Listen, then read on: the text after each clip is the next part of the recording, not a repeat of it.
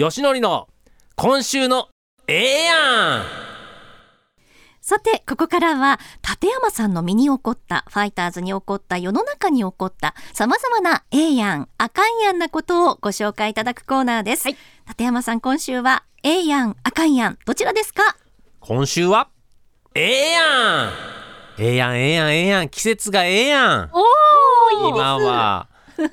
あのーこのね、まあもう秋口って言っていいですよねはい。はい。あのーすごい短い季節じゃないですかこの秋口ってもう一気に北海道ってはい。寒くなっていくしそうですうね。んだからこうこの時期にはい僕ねあの食べること好きなんではい。あのバーベキューとかあするんですけど、はいはい。この今ちょっと夕方ぐらい涼しくなってきたこの時期のバーベキューええやん。真夏にやるよりこのぐらいがいいですか？そう真夏のバーベキューって暑くないですか？暑い中で、そう。火の前にいますからね。汗すごいでしょ？うん。だからこうまあそれもいいんですけど、はい。こうというよりは僕この秋口の涼しくなってきた。もう言うてみたら夕方なんでちょっと肌寒いそうですうんね。ぐらいの時に、ん。まあその炭火でねねあの食材を焼くということがえ。たまらなく僕好きなんですよ。これは僕以前番組させてもらったほなうちの時でもはいよく言ってたんですけどね、うんやっぱりこうで食材もいいでしょ秋は。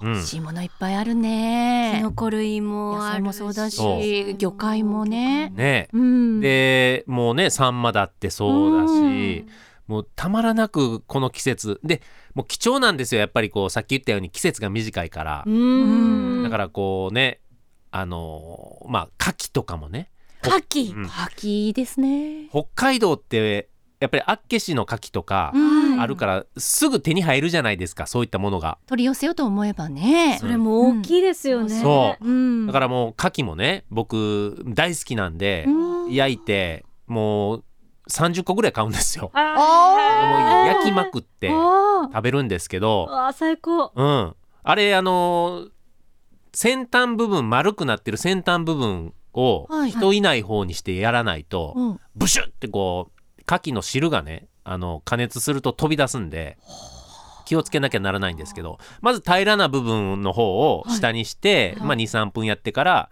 背中の丸い方にひっくり返すんですけど、はい。まあ、その先端の丸くなってる方を人のいない方に置いとかないと、はいブシュってこう汁が飛び出すんですよ。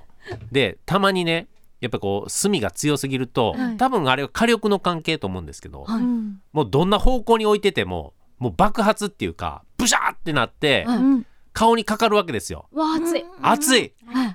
死に物狂いですよ。あ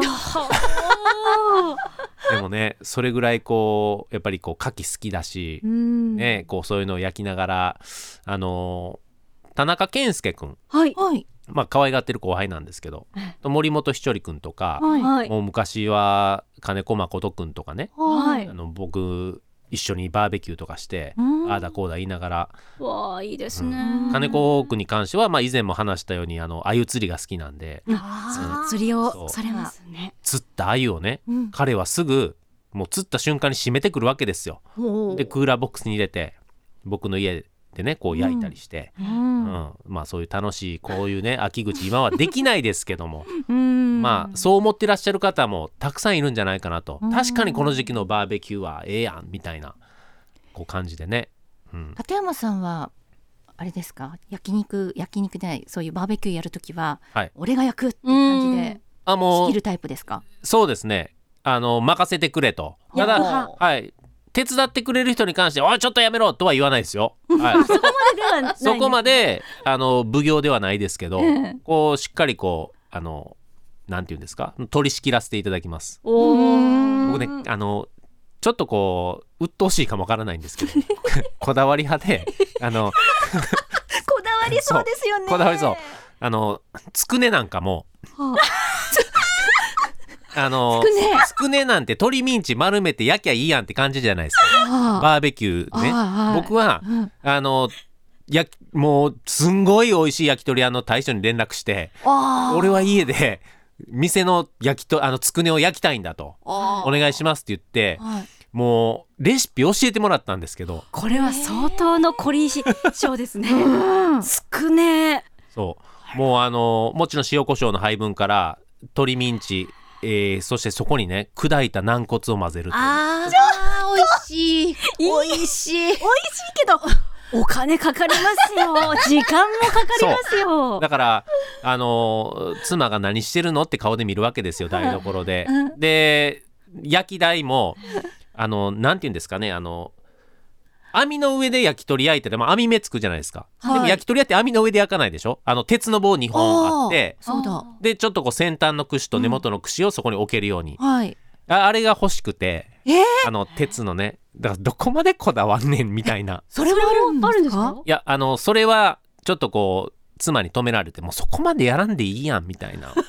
でも焼き鳥専用の焼き台は買わせていただきましたようちもその焼き台あるんですけどいいですよね。いいです。焼き鳥の焼き台。はい。いいんだ。これは私いろんな人におすすめしてうん。アナウンス部でも何名か買ってました。本当、え多分ちょっと僕室谷さん一緒にしないでください。多分それそれとちゃうと思うから。あのね、私も話しながら、ちょっと待てよ。私の買ったの2000いくらのとは全然多分違うなと思いながら途中から話してました。あの山いやさんの多分本格的な。